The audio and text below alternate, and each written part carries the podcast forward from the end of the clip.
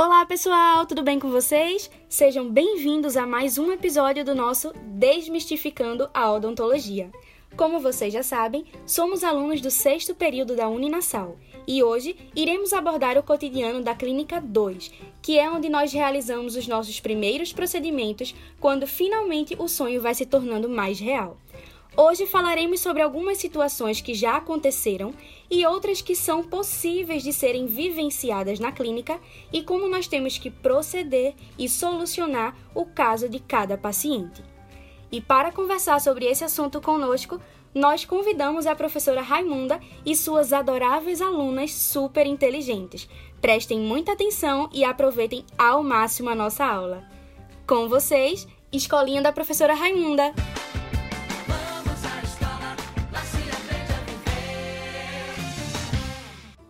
Olá, gente, bom dia! Hoje daremos início à nossa aula pré-clínica restauradora por meio de uma dinâmica entre a turma.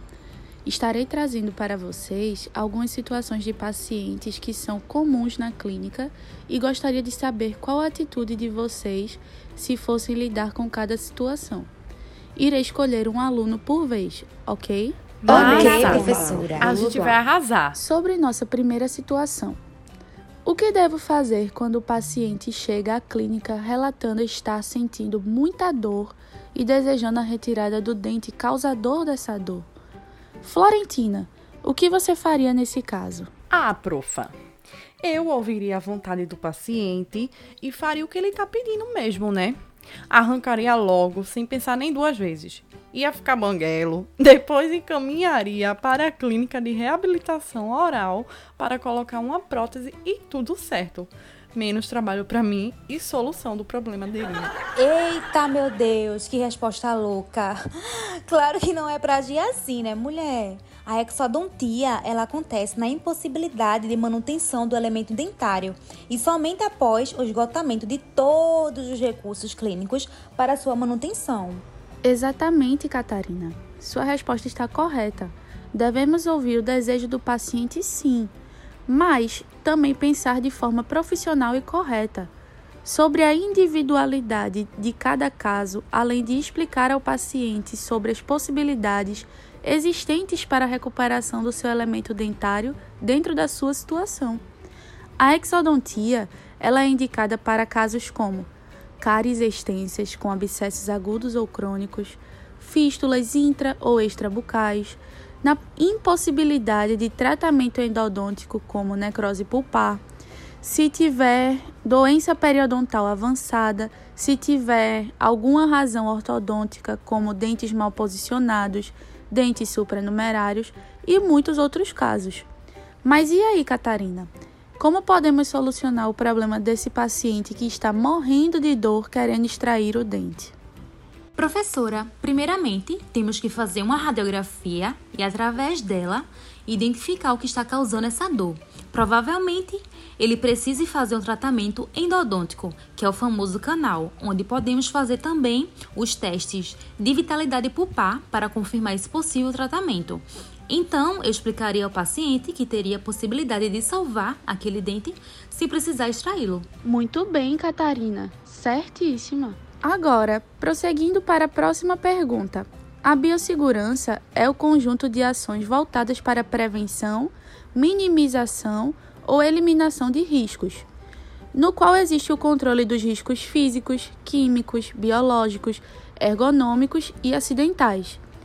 Diante disso, um paciente que tem uma doença contagiosa, como hepatite, HIV, está no consultório fazendo uma exodontia e, após a aplicação de anestesia no paciente, em seguida a agulha fura o seu dedo. O que fazer? Chiquinha, pode responder essa? Oxe, essa é fácil, né, prof? A gente tá em tempo de pandemia, o Covid-19 solto por aí, estamos cansados de saber como se prevenir, então é só seguir a mesma linhagem de prevenção. Coloca bem muito álcool 70 na região que foi furada para matar os vírus e depois, se sentir alguma coisa, se quiser, vai procurar alguma unidade médica. Simples. Chiquinha, não convém esse tipo de conduta. Então, Tati, Poderia responder corretamente? Claro, querida professora.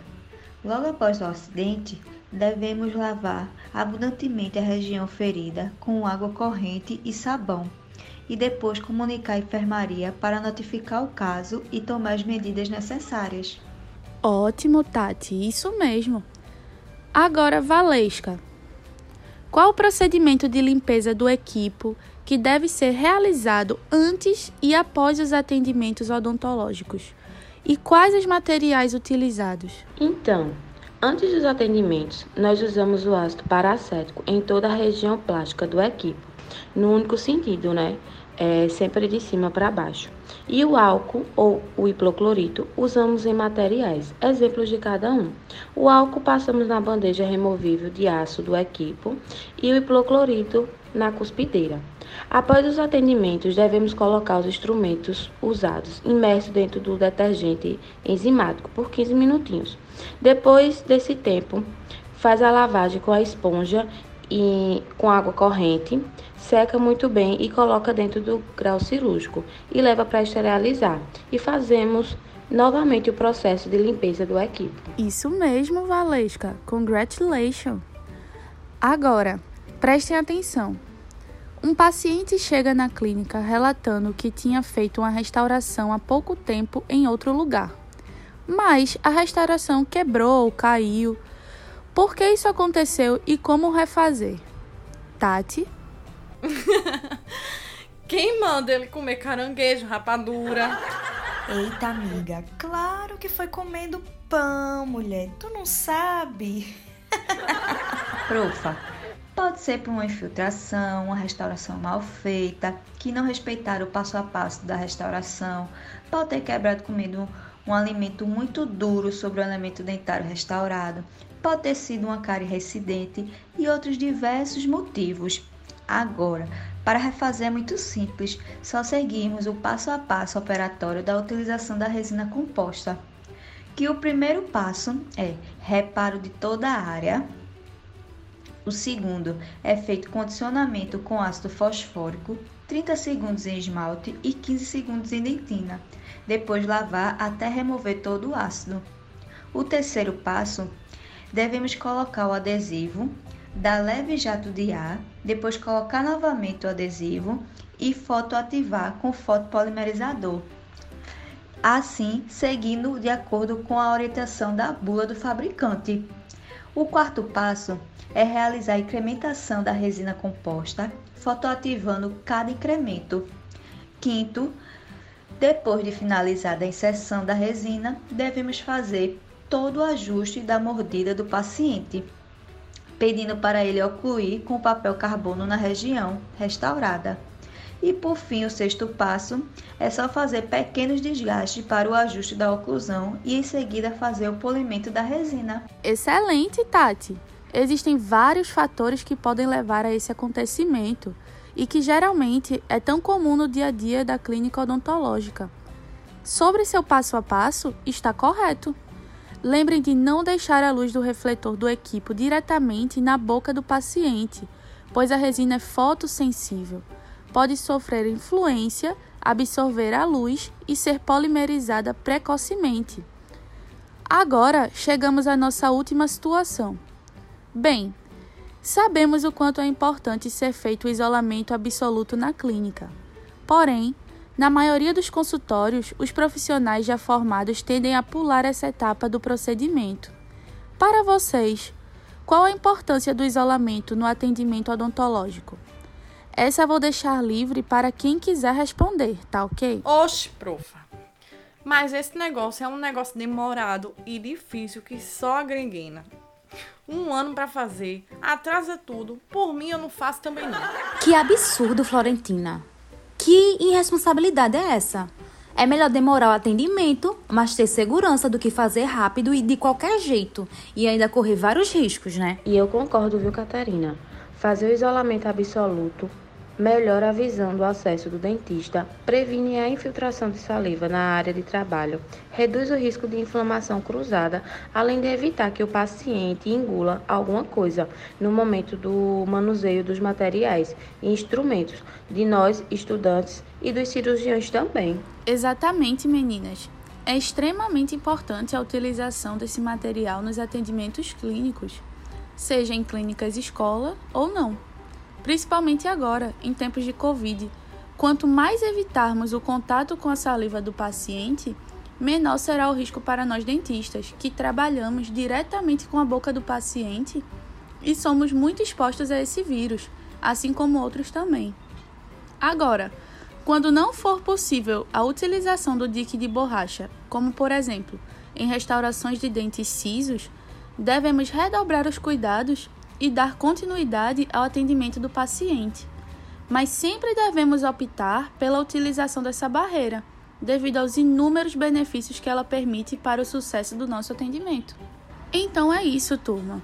Era exatamente esse o objetivo da nossa aula: trazer um pouco da vivência dessas situações clínicas antes do primeiro atendimento de vocês.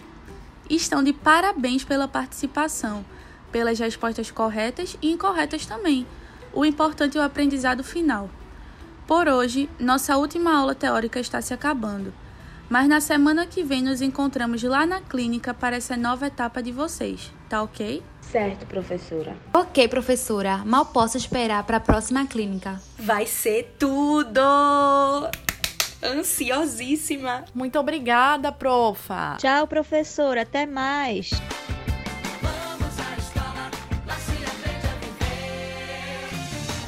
Que aula maravilhosa! Muito obrigada, professora Raimunda e suas alunas excelentes. Muito obrigada também a todos que ficaram conosco até aqui.